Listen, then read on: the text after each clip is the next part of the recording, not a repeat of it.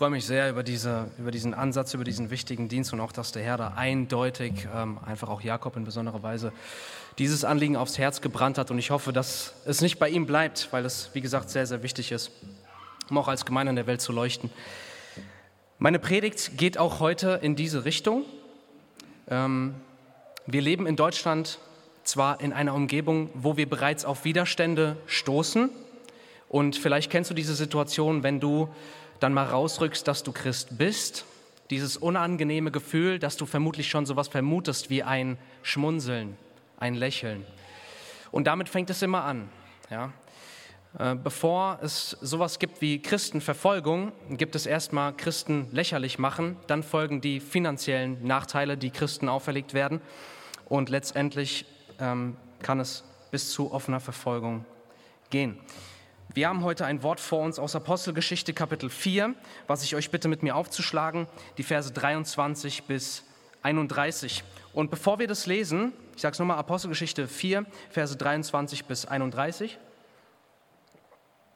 Predigtthema ist, wie können wir Zeugen in einer feindlichen Umgebung sein? Ich habe ein Bild mitgebracht, was jetzt eingeblendet wird. Ich denke mal, die meisten von euch kennen dieses Ehepaar nicht. Sein Name ist Pastor Wang Yi. Er ist Pastor in China von einer Gemeinde mit ca. 5000 Besuchern und er befindet sich seit sieben Monaten im Gefängnis. Ähm, vergangene Woche oder es war vorletzte Woche vielleicht sogar, kam nun die neue Meldung, dass die Regierung vorhat, ihn weiter im Gefängnis zu verwahren und es werden Anschuldigungen vorgebracht, die quasi fern von jeder Realität sind. Und dieser Pastor Wang Yi hat folgende Zeilen an seine Regierung geschrieben. Wenn ich für kurze oder lange Zeit inhaftiert bin, wenn ich dazu beitragen kann, die Angst der Behörden vor meinem Glauben und meinem Erlöser zu verringern, bin ich sehr gerne bereit, Ihnen auf diese Weise zu helfen. Aber ich weiß, dass ich nur dann wirklich in der Lage sein werde, den Seelen der Behörden und der Strafverfolgungsbehörden zu helfen, wenn ich auf die Bosheit dieser Verfolgung der Kirche hinweise und friedliche Mittel des Ungehorsams verwende. Ich hoffe, Gott benutzt mich und den Verlust meiner persönlichen Freiheit, um, die, um denjenigen, die mich meiner persönlichen Freiheit beraubt haben, zu sagen, dass es eine höhere Autorität als ihre gibt und dass es eine Freiheit gibt, die sie nicht einschränken können, eine Freiheit, welche die Kirche des gekreuzigten und auferstandenen Jesus Christus füllt. Ich verstehe auch, dass dies genau der Grund ist, warum das kommunistische Regime vor einer Kirche, die keine Angst mehr davor hat, voller Angst ist. Wie können wir Zeugen sein in einer feindseligen Umgebung. Drei Dinge brauchen wir. Das erste ist, wir stehen zusammen als Familie Gottes. Das zweite ist, wir beten entsprechend dem Willen Gottes. Und das dritte ist, wir handeln durch die Kraft Gottes. Lass uns den Bibeltext lesen und diese Punkte erkennen. Und als sie freigelassen waren, die Rede ist von Petrus und Johannes, kamen sie zu den Iren und berichteten alles, was die Hohenpriester und die Ältesten zu ihnen gesagt hatten. Sie aber, als sie es hörten, erhoben einmütig ihre Stimme zu Gott und sprachen, Herrscher, du, der du den Himmel und die Erde und das Meer gemacht hast und alles, was darinnen ist, der du durch den Mund deines Knechtes Davids gesagt hast, warum toben die Nationen? Warum ersinnen die Völker Eitles? Die Könige der Erde, der Erde traten auf und die Obersten versammelten sich miteinander gegen den Herrn und gegen seinen Christus. Denn in dieser Stadt versammelten sich in Wahrheit gegen deinen heiligen Knecht Jesus, den du gesalbt hast, sowohl Herodes als auch Pontius Pilatus mit den Nationen und den Völkern Israels, um alles zu tun, was deine Hand und dein Ratschluss zuvor bestimmt hat dass es geschehen sollte. Und jetzt, Herr, und jetzt, Herr, sieh ihre Drohungen an und gib deinen Knechten, uns, dein Wort zu reden mit Mut, indem du deine Hand ausstreckst zur Heilung und das Zeichen und Wunder geschehen durch den Namen deines heiligen Knechtes Jesus. Und als sie gebetet hatten, erbebte die Stätte, wo sie versammelt waren, und sie wurden alle mit dem Heiligen Geist erfüllt und sie redeten das Wort Gottes mutig.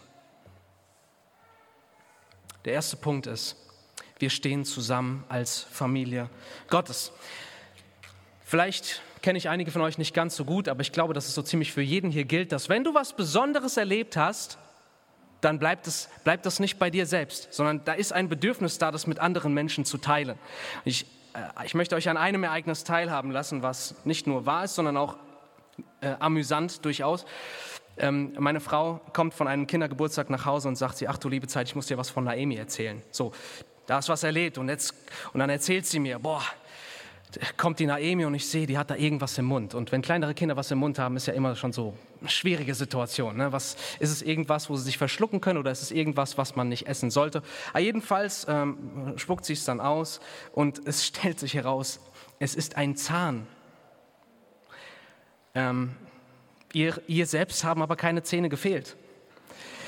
Ähm, dann wurde es richtig interessant.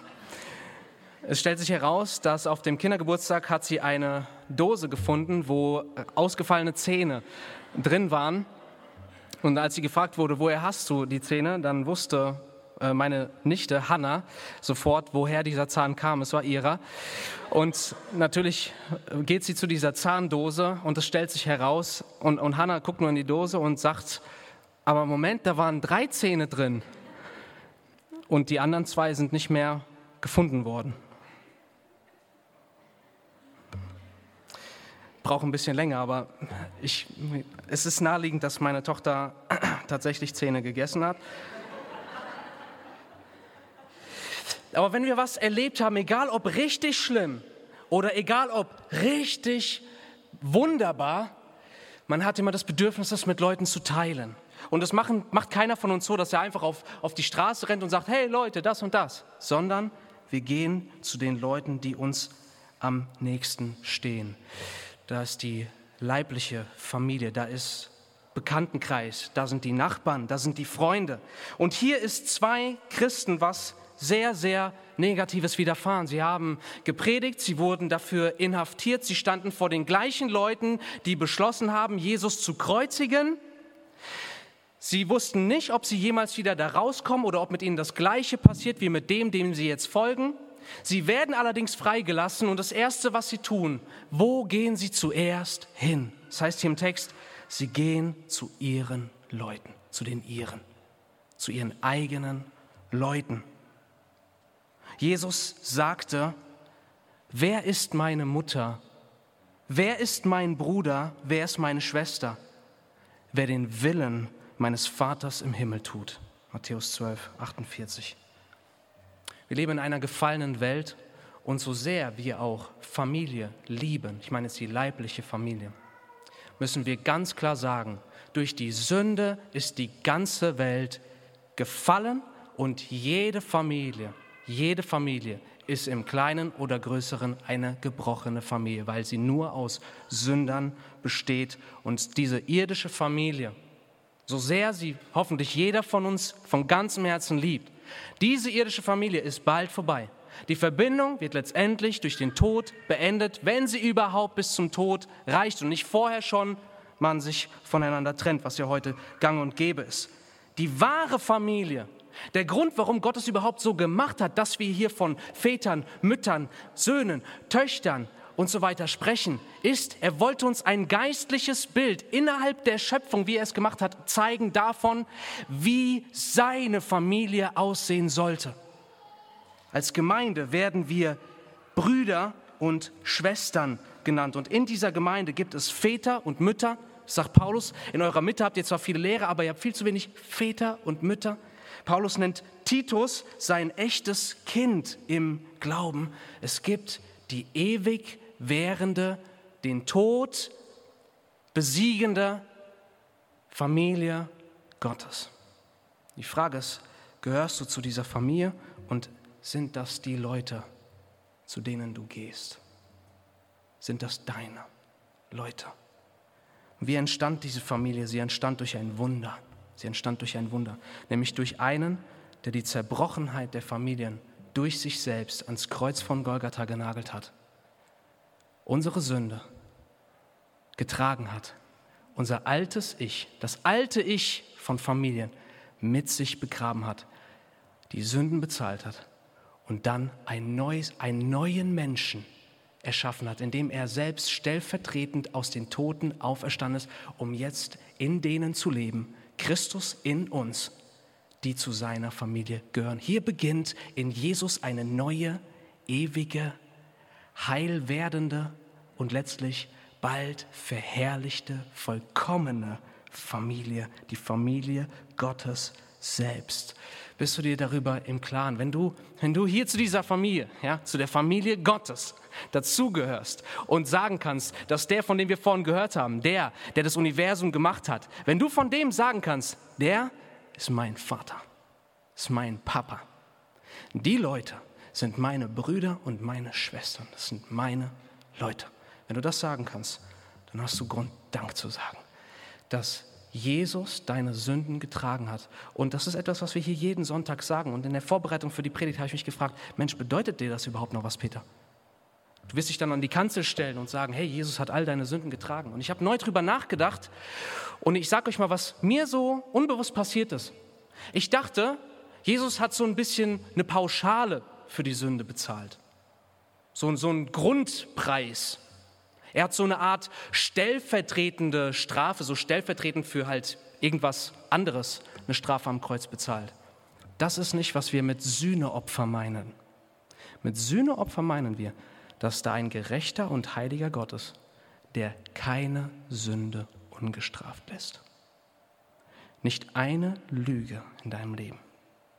Nicht eine Situation, wo du dein Ego hast raushängen lassen, wo du andere Menschen verletzt und im Stich gelassen hast. Nicht ein Ereignis von so vielen tausenden Dingen, die du größtenteils vergessen hast. Nicht eine Sache bleibt von der Gerechtigkeit Gottes verschont. Und mir ist neu bewusst geworden, dass wenn ich auf das Kreuz blicke, dass dieser Jesus nicht eine Pauschale bezahlt hat, sondern dass meine tatsächlichen, meine echten einzelnen Sünden an ihm bestraft wurden. Denn Gott ist gerecht. Und dass er das gemacht hat, zeigt dir, dass Gott nicht nur gerecht ist, sondern gnädig und barmherzig, dass der Gott, der über den Himmeln ist, das Universum ist gewaltig, aber Gott existiert nicht nur im Universum, er existiert darüber. Das Universum kann seine Größe nicht fassen. Und dieser Gott kommt für dich auf diese Erde. Wahrer Gott wird wahrer Mensch und stirbt den Tod eines Verbrechers am Kreuz von Golgatha auf einer Müllhalde. Jesus liebt dich so sehr. Und das ist seine Einladung, in seine Familie zu kommen. Und dann darfst du sagen, Jesus, Jesus ist mein Herr. Und weißt du, wie Jesus dich nennt? Er nennt dich Freund und er nennt dich noch anders. Jesus hat nach seiner Auferstehung, nachdem er alles vollbracht hatte, da sagte er, geht jetzt hin zu meinen Brüdern. Ich nenne Jesus nicht meinen Bruder.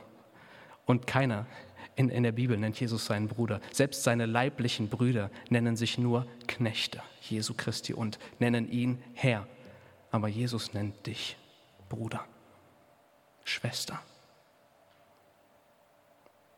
Kennst du das Gefühl, wenn du irgendwo hinkommst, zum Beispiel in ein Lokal, und dann bist du mit ein paar Freunden da und du kannst sagen, ich kenne den Besitzer. Warte mal kurz, ich kenne den Besitzer. Ich mache mal was klar für uns. Wir kriegen gleich einen Tisch. Oder ey, ich glaube, ich kann dafür sorgen, dass wir was ausgegeben bekommen. Kennst du das Gefühl, wie cool es ist, wenn man jemand Besonderen kennt. Ich weiß noch, dass früher, als ich in der Schule war, da war die Tochter vom FCK-Trainer in meiner Schulklasse und dann gab es natürlich hin und wieder so besondere äh, Vergünstigungen, so ins Stadion gehen, hier äh, VIP. Ich war sogar mit ihm zusammen im Urlaub und das habe ich, keine Ahnung, das habe ich jahrelang danach immer noch erzählt, weil ich so cool fand. Hey, den Typen, den kenne ich persönlich. Ich war auf seiner Couch in seinem Wohnzimmer und, äh, und so weiter und so fort. Meine Güte, ich finde es ja jetzt noch cool, das euch zu erzählen, ja. Und, ähm, und und das ist aber gar nichts, weil wenn wenn dieser Herr Wenn dieser Herr, der über allem steht, vor dem du eigentlich schuldig bist, aber du verstanden hast, er kam für dich, hat all deine Schuld getragen und er macht dich zu seinem Sohn, zu seinem Freund, zu seinem Bruder, zu seiner Schwester. Hey, dann kannst du dich cool fühlen. Und so, wer hat das gesagt? Paulus, ich will mich nichts mehr rühmen außer meinem Herrn Jesus Christus, dass ich ihn kenne, dass er mein ist und ich bin sein. Zurück zum Text. Hier sehen wir, dass das Realität ist. Und Petrus und Johannes, sie gehen zu ihren Leuten. Hier, hier ist Familie Gottes. Fühlst du das? Erlebst du das? Und da ist auch die Frage, wenn es um deinen Zeugnisdienst geht, vor deinen Nachbarn in der Welt, am Arbeitsplatz, vielleicht in deiner eigenen Familie, wenn dort Menschen sind, die nicht an Jesus glauben. Und du erlebst dort Herausforderungen und Widerstände. Wo gehst du hin? Machst du das mit dir selbst aus? Hältst du dich selbst für einen Versager und ich bin kein niemand, der von Jesus erzählen kann oder ähnliches? Oder wenn du sogar angegriffen und verletzt wirst, was machst du dann? Bitte, tu das, was sie machen. Das ist der erste Punkt. Wir kommen, wir, wir versammeln uns, wir stehen zusammen als Familie Gottes. Wir stehen hier zusammen. Und wer das noch nie gemacht hat, der muss sich fragen, habe ich überhaupt ein Herz für die Verlorenen? Spreche ich überhaupt von Jesus? Oder mache ich einen auf, ich duck mich lieber? Weil das ist nicht Gottes Plan.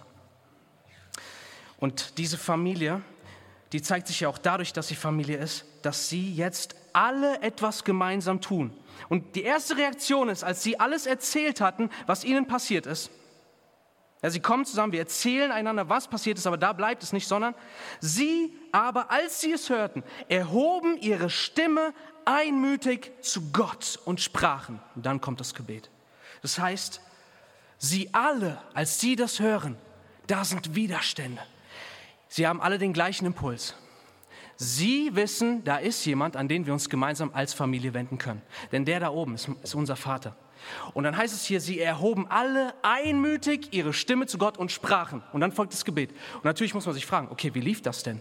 Weil dann, dann, dann ist hier das Gebet quasi äh, abgedruckt, von Lukas uns überliefert. Können wir uns das so vorstellen, dass so Petrus und Johannes kommen herbeigerannt und sagen, hey Leute, das und das ist passiert. Und dann wie so ein Chorleiter, der so das Gebet für die ganze Versammlung leitet. So Leute, Achtung, jetzt beten wir alle zusammen einmütig und los. Und dann sprechen alle zusammen so dieses Gebet runter. Können wir es uns so vorstellen?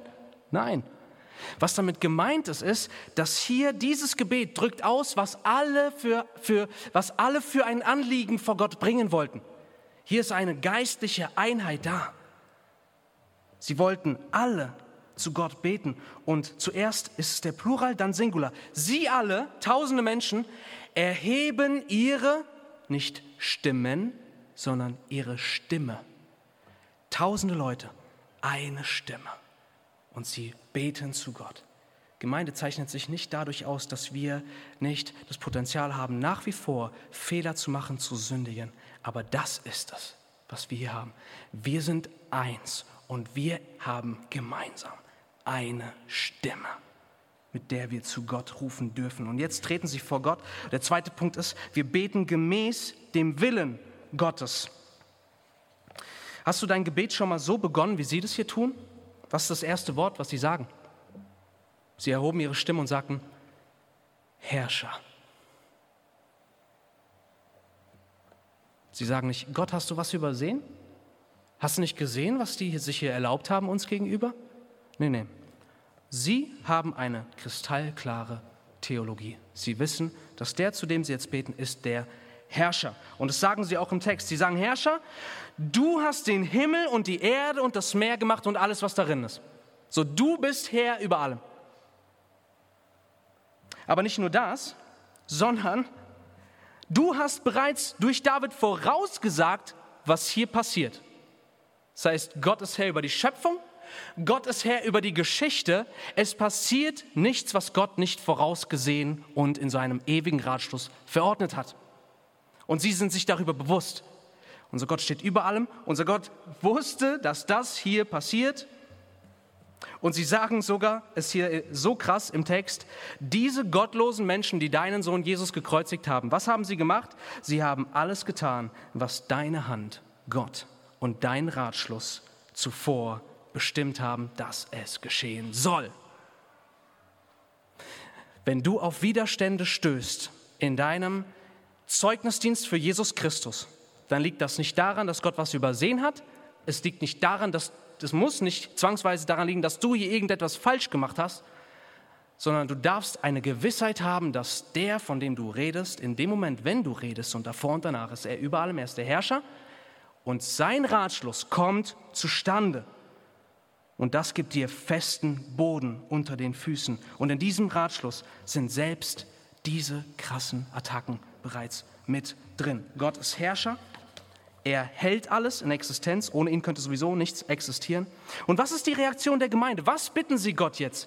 Was ist unser Herzschlag, liebe Gemeinde, wenn wir jetzt zunehmend um uns herum in Deutschland eine Atmosphäre erkennen, wo wir auf Widerstand stoßen oder belächelt zu werden in unserem Glauben? Was ist, was ist unser Gebet?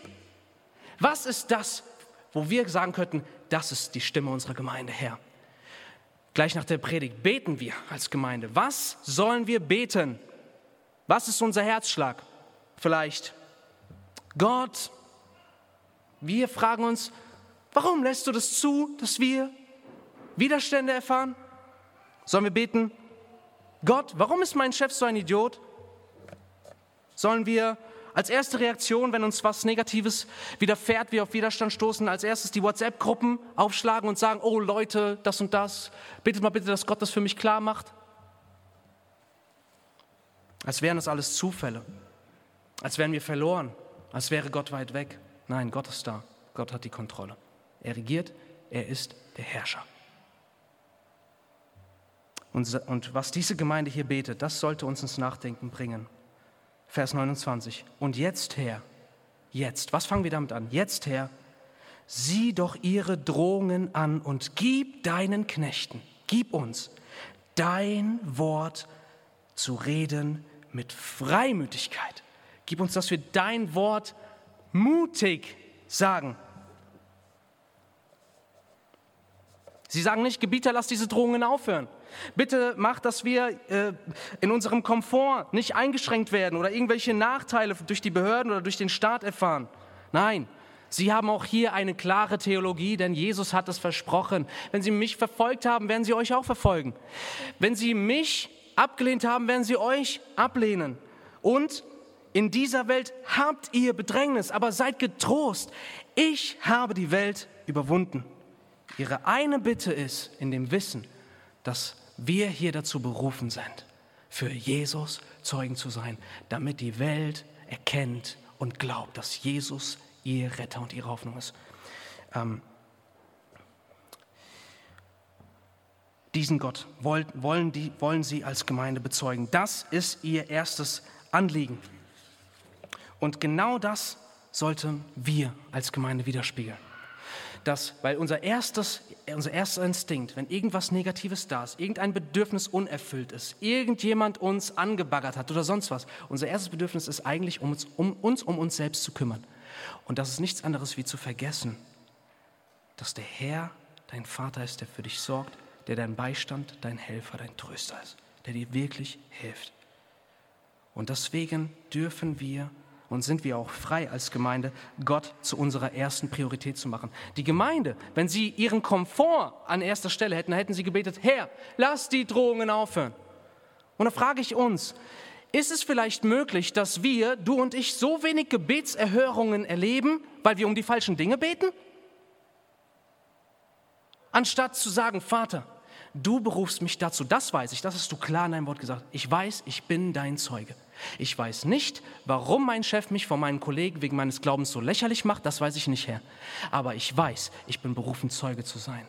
Und ich bete, natürlich darf ich beten, Herr, lass doch meinen Chef das ändern. Oder lass doch mir, gib mir die Kraft, ihn von dir zu überzeugen. Ja, aber unser erstes Gebet ist, Herr, gib mir Mut, Zeuge für dich zu sein. Und das ist das Herz von Gebet. Gebet bedeutet nicht, dass wir versuchen, Gott dazu zu bringen, zu tun, was wir wollen, sondern es bedeutet, dass wir Gott dazu bewegen wollen, dass wir nach seinem Willen leben. Es ist nicht das Manipulieren eines Gottes, der dich nicht mag, den du zu irgendwas drängen musst, sondern es ist vielmehr das Wissen, sein Wille ist vollkommen. Er weiß, was ich brauche. Er ist die Stärke meines Lebens. Sein Wille soll geschehen. Das ist mein Gebetsruf, das ist mein Gebetsmotto. Vater, dein Wille geschehe. Und der letzte Punkt hier ist, die Gemeinde handelt, wir handeln in der Kraft Gottes. Was ist echtes Gebet, ihr Lieben? Und da ist die Frage, betest du denn überhaupt? Betest du? Gebet ist nicht ein Monolog.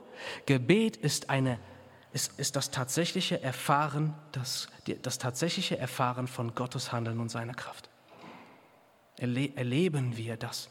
Weil hier passiert etwas. Als sie gebetet hatten, Vers 31, bebte die Stätte, wo sie versammelt waren, und sie wurden alle mit dem Heiligen Geist erfüllt und sie redeten das Wort mutig. Das Gegenteil von dem, was eigentlich passieren sollte, passiert hier. Es kommt Drohung, eigentlich müsste auf Drohung Angst folgen. Es kommt Mangel, man müsste sich beklagen, aber das ist nicht der Fall. Es kommen Beleidigungen, von Beleidigungen müsste man eigentlich verletzt sein. Aber sie sagen nicht, Mensch, das sind so böse Menschen, Herr, dein Zorn komm über sie oder irgendwas dergleichen, sondern sie sehen die Verlorenheit der Menschen und wissen, mein, mein Stolz, ange, angekratzt äh, zu werden, verletzt zu werden, das ist, das ist nichts, das ist bald vorbei, hier geht es um die Ewigkeit. Herr, gib mir Kraft, Zeuge zu sein für deinen Sohn. Und das passiert auch hier, dass das Endergebnis ist, dass sie als Gemeinde nachdem sie Drohungen bekommen, sind sie mutiger als vor der Drohung. Ist das nicht faszinierend? Und wie passiert das? Wie kann es heute passieren? Wir alle gehen bald, wir alle gehen heute oder morgen in die neue Woche hinein. Wie kann es sich denn verändern? Woher kommt es, dass du, dass du das auf so eine Weise tun kannst? Dass du mutig, nicht verkrampft, nicht eingeschüchtert, nicht verzweifelt, nicht ängstlich, sondern mutig zu den Leuten hingehen kannst und sagst, hey, darf ich dir von Jesus erzählen? Woher kommt das? Es kommt nicht von dir, es kommt nicht von mir, es kommt vom Heiligen Geist. Und sie wurden alle mit dem Heiligen Geist erfüllt. Was bedeutet das? Sie alle hatten schon den Heiligen Geist an Pfingsten empfangen. Wie dürfen wir das verstehen? Hatten sie vorher den Heiligen Geist noch nicht oder wie? Nein, es gibt einen Unterschied davon, mit dem Heiligen Geist versiegelt zu sein bei der Bekehrung und mit dem Heiligen Geist voll zu sein. Jesus hat versprochen, in Johannes 14, Vers 18, da sagt er zuerst, ich sende euch den Beistand und dann sagt er, ich selbst komme zu euch. Wenn wir denken, Jesus ist jetzt in den Himmel aufgefahren und wir müssen jetzt hier sein Ding ohne ihn machen. Wir müssen uns jetzt hier zusammenreißen. Dann wäre es für mich richtig zu sagen, Mensch, reiß dich zusammen. Die Leute gehen verloren, deswegen mach dir jetzt neue Vorsätze und sei in dieser Woche hoffentlich ein besserer Zeuge für Jesus. Aber das ist nicht der Punkt. Das würde dein Herz nicht anbetend Gott zuneigen, wenn hier einfach eine Last auferlegt wird. Ganz abgesehen davon, dass wir alle unterschiedlich begabt sind, was, den, was, was es bedeutet, Zeugen für Jesus zu sein. Nein, dieser Text leitet uns in Anbetung, weil wir sehen, der, der es tut, ist Christus in uns, der Beistand, der Heilige Geist, der gerne kommt, wenn wir um ihn bitten. Das Interessante finde ich ist, weil ich habe schon oft das Gebet gebetet, Herr, bitte erfülle mich mit deinem Heiligen Geist. Und hier passiert das, sie werden mit dem Heiligen Geist erfüllt. Aber was haben sie gebetet? haben sie gebetet, oh Herr, erfülle uns bitte mit dem Heiligen Geist. Uh -uh. Was sie gebetet haben ist, sie haben darum gebeten, sie haben Gott ihr Gebet gebracht, dass sie das tun, was er will. Und Gottes Antwort ist, das wollte ich hören. Und ich antworte euch durch meine Gegenwart. Das ist deine Hoffnung. Christus in dir. Der Heilige Geist verkörpert die Gegenwart und Realität und Kraft und Gegenwart des auferstandenen Christus in uns. Wenn wir uns fragen, und, und Jesus hat es gesagt, der Heilige Geist, wenn er da ist, was wird er tun? Er wird mich verherrlichen. Verherrlichen klingt ein bisschen benutzt man nicht im Alltag, oder dieses Wort, oh Mensch, da habe ich aber jemanden verherrlicht oder da wurde ich verherrlicht oder sonst irgendwas. Was meint dieses Wort verherrlicht werden? Das ist ganz einfach. Jesus ist herrlich. Er ist das Herrlichste, was es gibt. Es gibt nichts Besseres. Er ist das Höchste, das Größte, das Liebevollste, egal, um, egal in welche Kategorie. Jesus ist herrlich und zwar herrlicher als alles andere. Und verherrlicht werden bedeutet das, dass Leute das auch genauso erleben. Geschwister, unser Problem ist meistens nicht, dass wir noch zu wenig Informationen über Jesus haben, sondern dass uns die Gegenwart, und zwar die erfahrbare Gegenwart, die wir nun mal nur dann erfahren, wenn wir mit einer Stimme zum Vater bitten, das tun zu können, was er von uns will, dann gibt Gott seine Kraft in uns, dann gibt er uns nicht nur die Versiegelung mit dem Heiligen Geist, das Siegel, sondern er gibt uns das, was wir zum Leben, zum Ausführen seines Willens tatsächlich brauchen, sodass wir das erleben. Nicht aus uns selbst heraus, so, oh Mensch, jetzt ist da ein Mensch und das vielleicht eine Gelegenheit, oh und jetzt, äh, ja hallo, äh, ich lese hier die Bibel, schon mal gehört, so, oder irgendwas dergleichen, sondern vielmehr überfließen. Nicht anders können, weil wovon das Herz voll ist, fließt der Mund über wenn du ein schlechter Zeuge für Jesus bist, und das kann gut sein. Ich sehe mich als schlechten Zeugen für Jesus. Die Frage ist immer, welchen Maßstab nimmst du denn? Wenn du ein schlechter Zeuge für Jesus bist, dann hast du weniger ein Zeugnisproblem, sondern mehr ein Beziehungsproblem. Deine Beziehung zu Jesus stimmt nicht. Jesus hat gesagt, ohne mich könnt ihr nichts tun. Bleibt in mir und ich in euch und ihr werdet Frucht bringen. Und ich kann mir gut vorstellen, was war das Ergebnis von dieser Gemeinde? Als sie das erlebt haben, was war das Ergebnis? Dass sie dann wieder irgendwann zusammenkamen und gesagt haben, oh Mensch, jetzt muss Gott aber mit uns zufrieden sein, ey. Dass wir hier sogar mit, Widerständen im Angesicht hier noch von ihm erzählen. Nein, sie wurden mit Heiligen Geist erfüllt und sie redeten das Wort Gottes mutig. Und da steht, sie alle hier gibt es Schüchterne, hier gibt es mehr Introvertierte, mehr Extrovertierte, aber hier ist was passiert. Der Heilige Geist beruft alle von uns zu Zeugen für Jesus und der Heilige Geist befähigt auch alle zu Zeugen für Jesus. Und ich kann mir vorstellen, wie sie wieder zusammenkommen und davon, ich meine, es sind hier Tausende ausgeschwärmt und die kommen wieder zusammen und hey, der Bruder hat sich gerade bekehrt. Glaubt ihr es? Oh, da sind noch andere Leute. Oh, oh krass, was Gott tut. Jesus. Wow, du hast unser Gebet erhört. Du baust deine Gemeinde. Ist auch wieder so eine Sache. Ne? Wir sagen oft, oh Herr, wir wollen deine Gemeinde bauen. Aber Jesus hat gesagt, ich baue meine Gemeinde. Nicht wir bauen seine Gemeinde und er baut auch nicht unsere Gemeinde, sondern Christus baut seine Gemeinde durch dich und mich. Durch seine Kraft, durch die Gegenwart des Heiligen Geistes. Und ich bin am Ende, möchte nur dieses, äh, mit, diesem, mit dieser ermutigenden Beobachtung enden. Was ist letztendlich durch diesen Vorfall passiert? Davor waren da einige wenige, die von Jesus erzählt haben. Sie werden mit Namen genannt. Plötzlich kommt der Widerstand. Und was ist das Ergebnis ihrer Drohungen? Das Ergebnis ist, dass jetzt Tausende auf die Straßen strömen und von Jesus erzählen. Kann man sich das vorstellen? Und so sehen wir die Hand Gottes über, diesem, über dieser ganzen Begebenheit der so gnädig und auch geduldig ist mit den schlimmsten Menschen. Selbst mit solchen ist Gott geduldig, die seine Familie abgrundtief hassen und sogar auslöschen möchten. So wie jetzt auch die chinesische Regierung gegen die Gemeinde Jesu Christi arbeitet und es unseren Geschwistern dort gar nicht gut geht. Aber selbst sie wissen, der Herr setzt Könige ein, der Herr setzt Könige ab. Er tut es nicht immer nur in dem Maße, dass er die einsetzt, die er toll findet und die seine Kinder sind. Nein, aber er ist geduldig, auch das Böse zu ertragen. Und er ruft uns auf, hier in Deutschland, jetzt, nicht länger zu warten, sondern zu beten mit einer Stimme, dass Gott uns als Hoffnungskirche stark macht, seine Zeugen zu sein. Und ich hoffe, dass hier ein Wunsch im Herzen entstanden ist, weil wenn das nicht der Fall ist und du jetzt dir alles angehört hast und du nicht sagen kannst, ich will dein Zeuge sein, Jesus, dann hast du ein hartes Herz, du musst umkehren davon und, und zu Gott beten, Herr, bitte brich mein Herz neu, damit meine Mitmenschen mir nicht so schnurzpiep egal sind, sondern dass ich anfange von dir zu reden. Aber alle, die jetzt hier sind und sagen, können wir dies, können wir dieses Gebet jetzt zusammen beten? Ich will dieses Gebet jetzt, ich will dieses Gebet jetzt selbst aus meinem Herzen aussprechen. Die lade ich ein. Die Band kann gerne nach vorne kommen. Lass uns aufstehen. Lass uns doch jetzt so, ein, so einen Moment haben, wo wir Gott anrufen. Weil Gott ist tatsächlich hier. Der Heilige Geist ist in uns und der Vater möchte den Heiligen Geist senden, damit sein Sohn Jesus verherrlicht wird.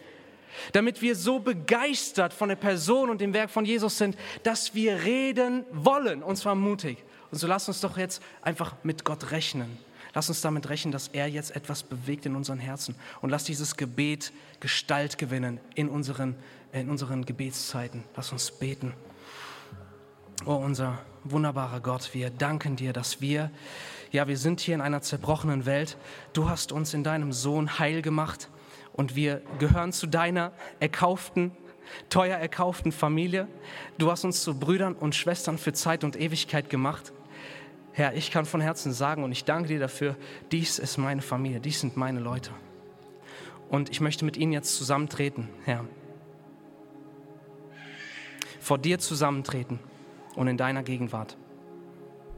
Und das wollen wir nicht spielen, das wollen wir nicht versuchen selbst zu produzieren, sondern jetzt mit dir rechnen, Herr. Denn du wohnst unter deinem Volk. Und wir erheben unsere Stimme zu dir es tut auch weh, Herr, dass dies, dies soll unser erstes Anliegen sein, nämlich dein wachsendes Reich, deine Gemeinde. Noch vor unserem eigenen Komfort. Aber Vater, wir kennen dich und wir wissen, du sorgst so wunderbar für uns und du liebst uns so, so ohnegleichen, dass wir nicht länger uns selbst zur Priorität machen müssen, dass wir nicht länger uns Arme und Beine rausreißen müssen, um für uns selbst zu sorgen und uns nur um uns selbst zu drehen, sondern du machst uns frei als deine Kinder. Und deshalb beten wir jetzt von ganzem Herzen, gib uns doch, Herr, dass wir treue, überzeugte, liebevolle, sanftmütige, respektvolle, wahrhaftige, und auch einfach starke, überzeugende Zeugen für deinen Sohn Jesus sein können, selbst wenn dies bedeutet, dass wir Widerstände auf uns nehmen. Befähige du uns bitte dazu. Verherrliche deinen Sohn in unserer Mitte, Vater, durch den Heiligen Geist. Jesus, du bist der Retter der Welt. Wir haben dich in unserem Leben. Du bist unsere Nummer eins. Wo sollen wir hin, Herr? wenn wir dich nicht hätten. Du bist alles für uns. Und wir lieben dich. Und wir wollen dir folgen. Wir wollen dich bekannt machen, denn jeder einzelne Mensch braucht dich so sehr. Du bist die einzige Hoffnung und lass uns bitte diese Hoffnung tragen. Und danke, dass wir dies einfach nicht aus uns selbst heraus müssen, sondern dass wir hier jetzt vor dir stehen dürfen, dass wir dich einfach nur ins Zentrum stellen, dich anbeten, dir die Ehre geben und dass wir damit rechnen dürfen, dass du auch jetzt hier in unseren Herzen kommst, dass du den Heiligen Geist ausgießt über uns, dass wir hier durch deine Kraft verändert werden. Jesus. Amen.